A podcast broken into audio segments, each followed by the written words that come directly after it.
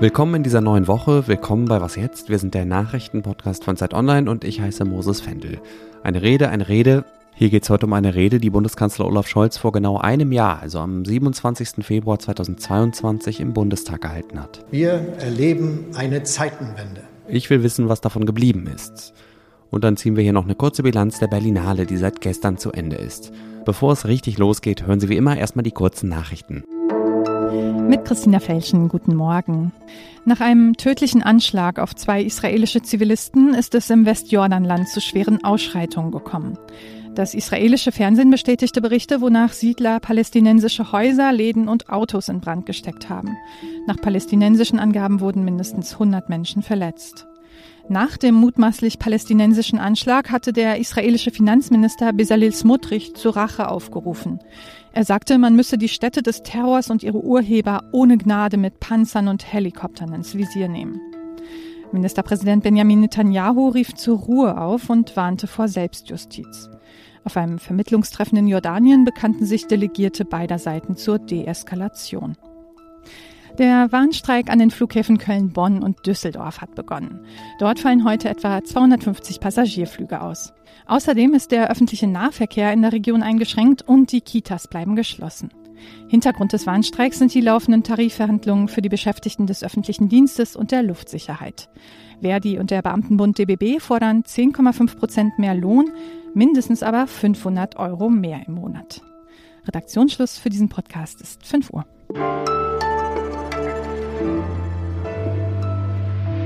28 Minuten lang hat Olaf Scholz im Bundestag gesprochen. Heute vor einem Jahr war das. Am Ende seiner Regierungserklärung gab es Standing Ovations für den Bundeskanzler. Sogar die Abgeordneten der Union sind damals applaudierend aufgestanden.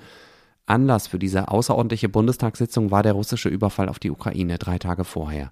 Der sonst so nüchterne, unterkühlte Scholz hat ausnahmsweise, muss man sagen, mal eine mitreißende Rede gehalten, in deren Mittelpunkt stand das Wort Zeitenwende, verbunden mit 100 Milliarden Euro für die Bundeswehr. Fabian Reinbold leitet unser Innenpolitikressort und hat sich die Rede mit dem Wissen von heute nochmal in Ruhe angehört und in bester Redakteursmanier kommentiert. Hi Fabian. Hallo Moses, grüß dich. An welchen Stellen der Rede wird deutlich, dass sich durch den russischen Angriff etwas fundamental gewandelt hat? Das wird nicht nur an einzelnen Stellen deutlich, das ist der rote Faden dieser Rede. Also das beginnt mit dem allerersten Satz, wo Olaf Scholz sagt, der 24. Februar markiert eine Zeitenwende in der Geschichte unseres Kontinents. Und interessant ist, dass Scholz auch ganz früh so einen Punkt setzt, wo das Publikum noch gar nicht weiß, wo jetzt eigentlich diese Reise hingeht mit dieser spontan gehaltenen Rede. Aber da sagt er schon, als es darum geht, wie man Putin Grenzen setzen kann, das setzt eigene Stärke voraus. Und das wird natürlich dann das große Thema dieser Rede bei der Energie, aber vor allem, du hast es gesagt, bei der Bundeswehr. Er sagt, wir müssen massiv aufrüsten um unser Land zu verteidigen, um unsere Partner zu unterstützen. Denn eine Bundeswehr, die sowas leisten kann, haben wir im Moment nicht. Gibt es denn auch Stellen, an denen der Kanzler missverstanden worden ist in seiner Rede? Es heißt ja immer, wenn wir über diese Rede sprechen, Olaf Scholz habe da die Zeitenwende in der deutschen Politik ausgerufen oder eine Zeitenwende in der Außenpolitik versprochen. Aber wenn man guckt, dann tut er das eigentlich gar nicht. Er beschreibt ja die Zeitenwende als etwas, was Putin tut und auf das man reagieren muss. Also er reklamiert sie gar nicht für sich selbst nach dem Motto, wir machen jetzt eine Zeitenwende in unserer Politik, sondern wir reagieren auf die Zeitenwende, die Putin losgetreten hat. Und das finde ich ist ein feiner, aber bedeutender Unterschied. Und das fand ich jetzt eigentlich so ein bisschen auffällig und es verwundert mich ein bisschen, dass es von uns eigentlich so ein bisschen unpräzise abgespeichert worden ist. Welche Passagen aus Scholz Rede sind denn schlecht gealtert? Ja, schlecht gealtert sind so einige Annahmen über die Lage in Russland. Allen voran diese Hoffnung auf den Protest dort. Denn äh, Scholz redet da eine ganze Weile drüber und sagt, er sei sich sicher, dass auch Freiheit, Toleranz und Menschenrechte sich in Russland durchsetzen werden. Und erinnern wir uns an diesen Moment, in den ersten Tagen gab es ja tatsächlich diesen Protest in Dutzenden russischen Städten, aber Putin hat das ja sofort unterdrücken lassen, hat die Staatspropaganda aufgedreht und auch heute muss man sagen, eine große Mehrheit der Russen in Wahrheit unterstützt diesen Krieg. Also da haben sich Scholz Hoffnungen ganz und gar nicht erfüllt. Und man muss ganz klar sagen, von Freiheit, Toleranz und Menschenrechten ist derzeit in Russland ganz, ganz wenig zu sehen. Ich musste damals im Deutsch-Abi, in meinem Deutschleistungskurs, große Reden analysieren. Jetzt äh, mal mit dem Abstand von einem Jahr gesprochen, Fabi, für wie bedeutsam, wie historisch vielleicht hältst du diese Rede? Wie wahrscheinlich ist es, dass künftige SchülerInnen-Generationen diese Rede mal irgendwann in der Abi-Klausur analysieren müssen? Es ist und bleibt die wichtigste Rede, die Olaf Scholz als Bundeskanzler gehalten hat. Und sie ist bedeutsam, weil dort der Kanzler mit gewissen Leitlinien deutscher Außenpolitik bricht, auch weil dort äh, ein Kanzler der SPD mit, mit Leitlinien seiner Partei, der SPD, was die Russlandpolitik angeht, total bricht. Von daher finde ich sie, ja, einerseits historisch, das würde ich so sagen, und andererseits wird diese Rede auch der Maßstab bleiben, an der man seine Politik letztendlich messen wird. Vielen Dank, Fabian. Danke, Moses. Scholz komplette Rede und Fabians Kommentare dazu finden Sie auf Zeit Online.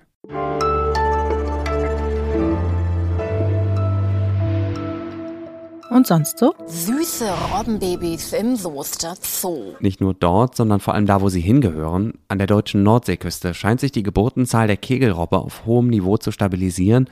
Rund 1000 Robbenbabys sind diesen Winter geboren worden, meldet die Nachrichtenagentur dpa und stützt sich auf vorläufige Daten unter anderem von zwei Wattenmeer-Nationalparks. 1000 Robbenbabys also und eine stabile Population. Das ist vor allem deshalb erfreulich, weil die Tiere noch vor 100 Jahren stark bejagt wurden und in manchen Gegenden fast ausgerottet waren. Inzwischen ist es verboten, sie zu jagen und die Wasserqualität hat sich verbessert. Beides tut den Kegelrobben gut. Wenn Sie mehr über diese Tiere wissen wollen, die zwar süß, aber deshalb noch lange keine Kuscheltiere sind, lesen Sie den Text von meiner Kollegin Nika Hein mit dem Titel Sie will doch nur spielen. Wir verlinken Ihnen den in den Show Notes.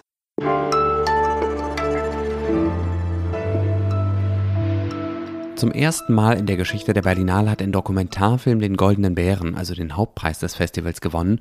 Sur la Damont spielt auf einem Schiff einer schwimmenden Psychiatrie auf der Seine in Paris. Die zweite Überraschung oder vielleicht historische Entscheidung ist der Preis für die beste Hauptdarstellerin. Sofia Otero ist erst acht Jahre alt und damit die jüngste Preisträgerin aller Zeiten. Sie spielt ein Kind, das seinen Vornamen ablehnt und sich wünscht, als Mädchen gesehen und angesprochen zu werden. Gestern ist die 73. Berlinale zu Ende gegangen. Zeit für ein kleines Fazit mit Caroline Ströbele aus unserem Kulturressort. Guten Morgen. Guten Morgen, Moses. Die beiden größten Überraschungen habe ich ja gerade schon genannt. Für wie verdient oder zumindest folgerichtig hältst du diese beiden Auszeichnungen? Ja, das war wirklich äh, erstaunlich. Also ich glaube, mit dem äh, Hauptfilm hätte so niemand gerechnet, also zumindest niemand, mit dem ich gesprochen hatte. Es ist äh, in dem Jahr tatsächlich aber auch eine folgerichtige Entscheidung, sich für eine Dokumentation zu entscheiden, weil die fiktionalen Beiträge wirklich erstaunlich schwach waren in diesem Jahrgang. Es gab eben nicht den einen Film, bei dem man gesagt hätte, ja, der hat alles, was, was man von einem goldenen Bärenfilm erwartet, eben eine großartige Bildgebung und aber auch eine Geschichte, die jetzt und, und hier unbedingt erzählt werden muss.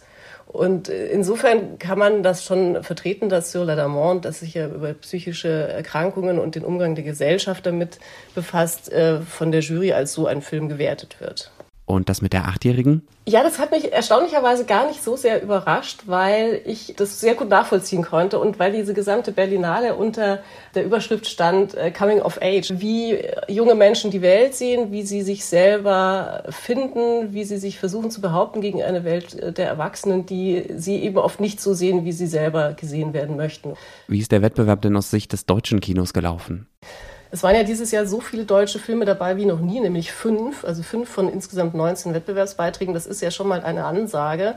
Und die größte Enttäuschung war wahrscheinlich Margarete von Trotters äh, Ingeborg Bachmann-Verfilmung, die wirklich so ein ganz äh, biederes Biopic geworden ist. Es wurde dann tatsächlich der aus meiner Sicht beste Film prämiert äh, bis ans Ende der Nacht.